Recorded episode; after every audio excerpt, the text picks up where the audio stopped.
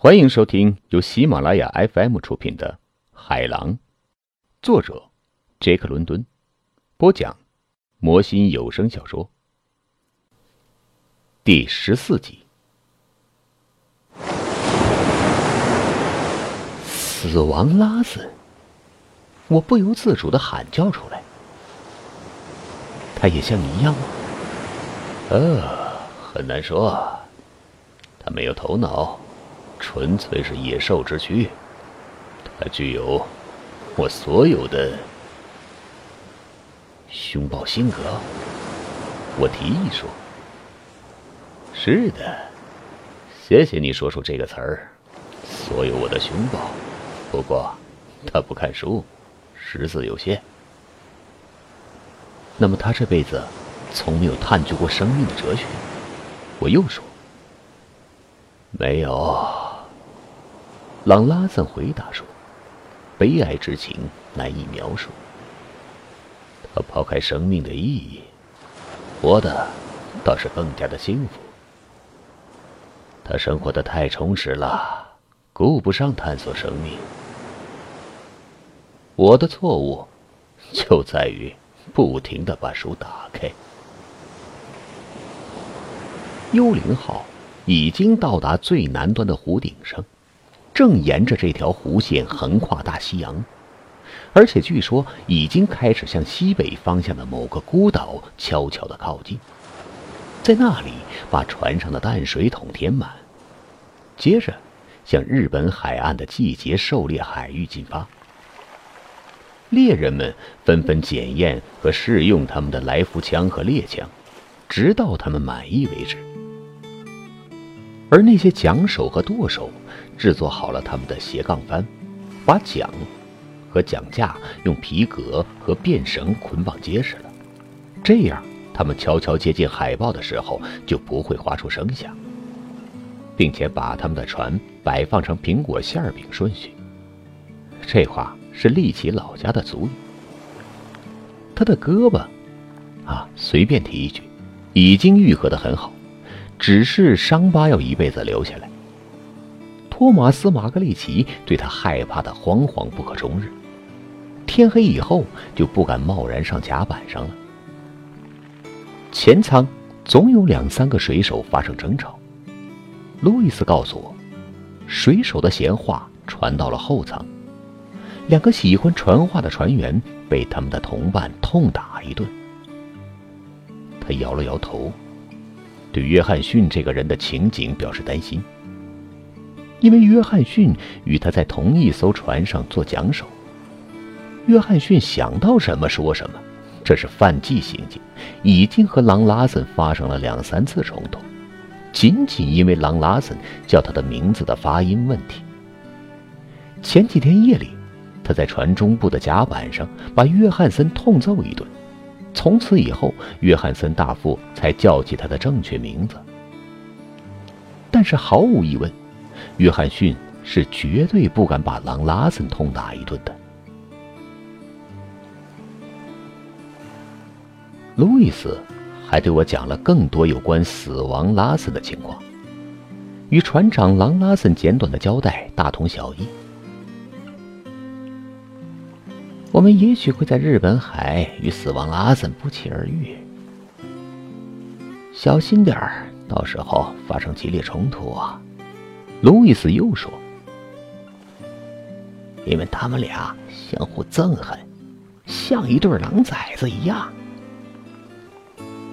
死亡拉森在船队中带领着唯一一艘捕猎海豹的轮船“马其顿号”，船上有十四条扇板。而其他帆船只能带六条。到处听说船上备有大炮，该轮船还可以进行出其不意的袭击和远征，或者偷运鸦片到美国，或者偷运武器到中国，或者拐卖黑人，或者公开当海盗，等等等等。不过，我不得不相信路易斯的话，因为我还从来没有逮住他撒过谎。他对猎捕海豹和猎捕海豹船队的人确实了解广泛，无所不知。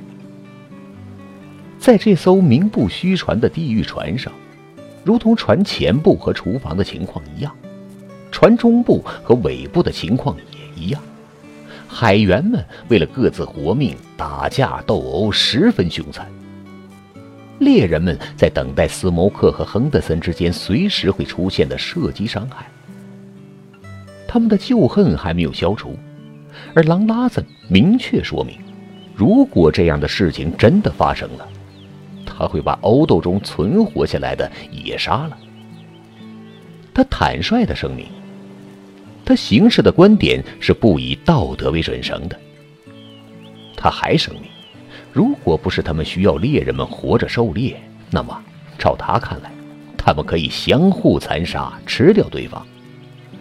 如果他们安分守己，把这个狩猎的季节对付过去，他答应他们好好的狂欢一次，一切怨恨可以统统清算。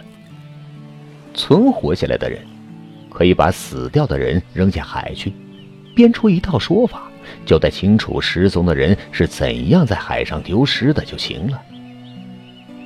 我认为，哪怕是那些猎人，对他的冷酷无情也心有余悸，他们。是邪恶之人，可他们确实也害怕他呀。托马斯·马格利奇像野狗一样受我摆布，可我在私下里呀，也处处设防，怕他几分。他会因为惧怕的勇气而生勇气，我从自身了解到这种很奇特的东西。这种勇气，也许随时会抛开惧怕，迫使他结果了我的性命。我的膝盖好多了，尽管经常会疼痛很长一段时间。狼拉森捏坏了我的肩膀，那种僵硬感觉也渐渐消失。要不然，我的身体状况会非常好，感觉我处于非常良好的状态。我的肌肉越来越硬，肌肉块也越来越大，但是我的两只手不争气，一副惨兮兮的样子。他们看上去像煮熟一样，长满肉刺儿，苦不堪言。而那些指甲都皮了，变色了，指甲肉的边沿儿好像真菌似的长了出来。还有，因为饮食不适应，我身上长出了许多疖子。因为我过去从来没有受过这份苦啊。说来很有意思，前两天晚上。我看见狼拉森在读圣经。那次开行伊始徒劳的寻找过后，却在死去的大副的箱子里找到了一本。我奇怪，狼拉森能从圣经里得到什么？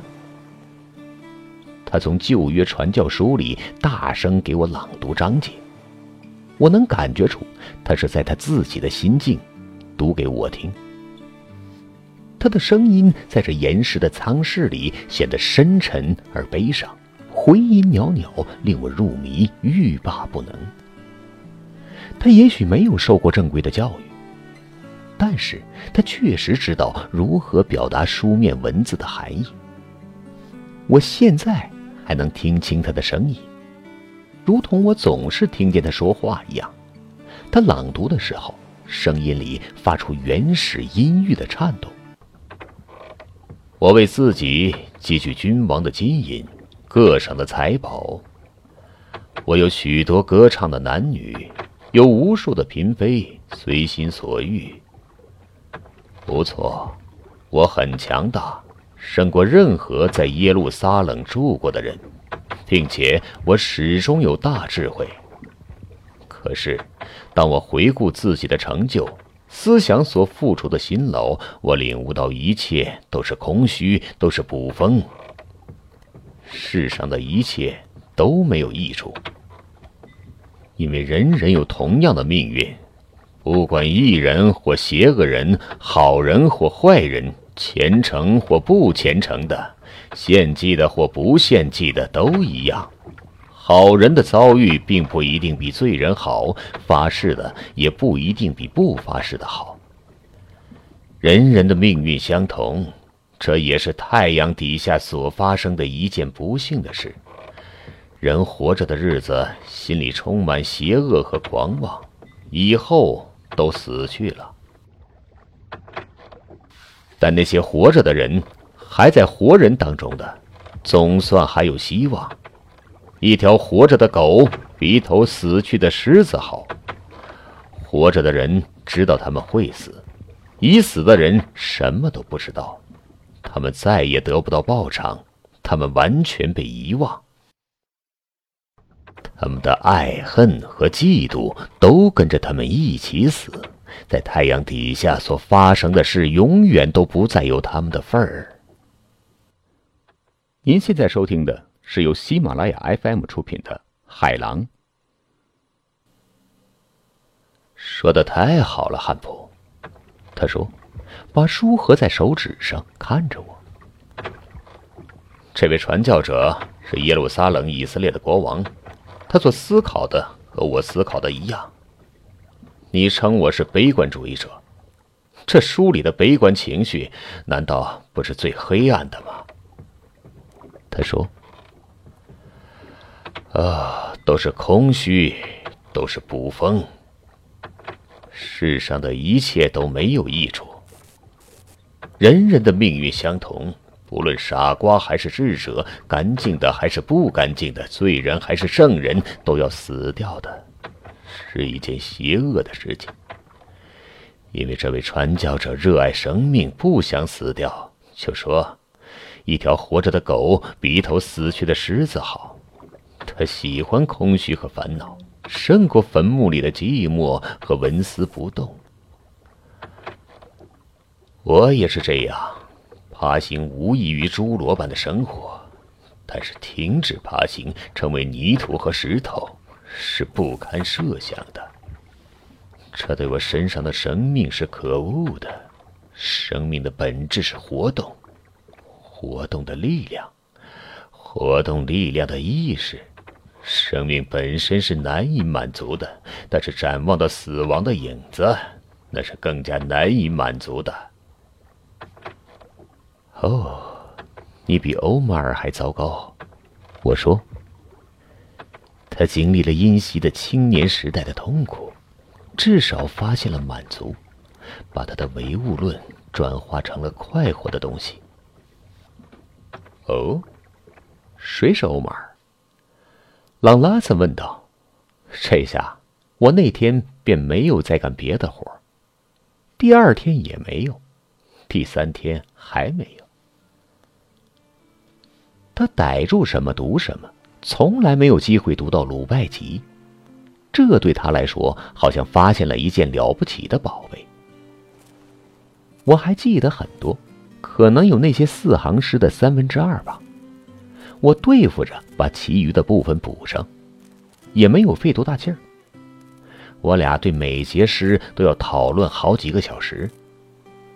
我看出来，他读懂了诗里表示遗憾的悲叹。还有一种反叛，这一点我一辈子都难以发现。我可能是用一种特定的欢乐韵律背诵下来的，因为他的记忆力很好，念过两遍，更多的时候是读第一遍，他就把一节四行诗记到心里去了。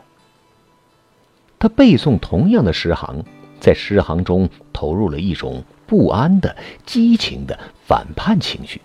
几乎令人信服不已。我对他最喜欢的那首四行诗很感兴趣，他于是点出来那一首瞬间的激怒而产生的诗。我没有感到意外，因为这首诗和波斯自鸣得意的哲学和真切的生活法规是格格不入的。什么？不要问。从哪里急忙赶到哪里？而且，不要问，从这里匆匆赶往哪里？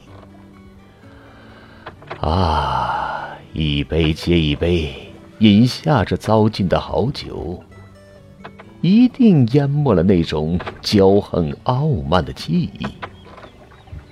太好了，太好了！朗拉森大声叫喊起来：“太好了！”这是关键的音符，骄横傲慢。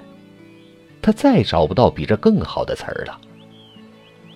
我又是反对，又是否认，但是没有用处。他极力争辩，把我淹没了，压倒了。如果不是骄横傲慢，那倒不是生命的造化了。生命认识到他一定会终止生活下去的时候，他总是会反抗的。他不得不走这一步棋。那位传教者发现，生命和生命的劳作都是空虚的，都是烦恼的，是一件邪恶的事情。然而，死亡，人死了，便不再能够表现出虚荣和烦恼。他认识到了一件更加邪恶的事情，一章又一章的读过去，他为人人都会遭受的这一件事情感到焦心。欧马尔是这样。我是这样，你也是这样。哪怕是你，因为眼看厨子对你磨刀霍霍，你就对死亡开始反抗了。你害怕死亡，你身上的生命组成你的生命，比你更加了不起的生命，不想让你死掉。你谈到过不朽的本能，我谈到了生活的本能。生活的本能就是活下去。死亡隐约的越靠越近，越来越大。生活的本能就主宰所谓的不朽的本能。生活的本能主宰了你身上的不朽的本能。因为一个疯子，伦敦老厨子，磨刀霍霍。你现在还害怕他？你害怕我？你无法否定这一点。如果我一把掐住你的脖子，就这样。他的手比划在我的喉咙上，我的呼吸马上没有，生生的把你的生命从你的身上挤压出去。就这样，就这样，你的不朽本能将会忽明忽暗的暗淡下去，而你的生命本能在渴求生命，将会颇次次活跃起来。你会挣扎拯救自己啊！呵呵，我在你的眼睛里看见了死亡的惧怕。你举起手臂在空中舞动，使出浑身的解数，倾尽全力活下去。你的手紧紧地抓住我的胳膊，却力量轻软，像一只蝴蝶落在那里。你的胸膛一起一伏，你的舌头伸了出来，你的皮肤渐渐变轻。你的眼睛游移不定，你一直在呼喊：“啊，活下去，活下去，活下去！”你只是此时此地在呼喊活下去，以后就喊不出来了。你怀疑你的不朽了吧？啊，哈哈哈哈！你对不朽没有把握了吧？你会抓不住它的。生命这东西，只有你实实在在的享有的，它才是真实的。啊，生命变得暗淡下来，越来越黑，它就是死亡的黑暗。生存的终止，感觉的终止，活动的终止，正在向你靠拢，降临在你身上，在你身边崛起。你的眼睛在下沉，你的眼睛或明或灭。我的声音听起来越来越遥远，你看不见我的脸，你仍然在我的紧握中挣扎，你的两条腿徒劳的踢腾。你的身体像蛇一样紧缩起来，打成疙瘩。你的胸膛在起伏，上气不接下气。啊，活下去，活下去，活下去！我听不见他下面说什么了，只觉得被他活灵活现的描述出来的黑暗淹没了。而当时我清醒过来的时候，我躺在地板上，他在吸雪茄。若有所思的看着我，眼睛里还是以往熟悉的那种好奇的目光。哦，我让你相信我的话了吗？他追问道。来吧，喝点这个。我想问你几个问题。我在地板上摇了摇头，表示否定。哎，你，你的争辩。哦，太霸道了！我对付着一个词儿一个词儿往外说，每说一个词儿，喉咙都疼痛难忍。哈哈，你用不了半个小时就没事了。他要我放心说，我向你保证，我今后不会再使用肉体说明问题了。快站起来吧，你可以坐在椅子上。我不过是这个魔鬼手中的一个玩具。欧马尔和那个传教者的讨论接着进行。那天夜里，我们讨论到了大半夜。听众朋友们，本集播讲完毕，感谢您的收听。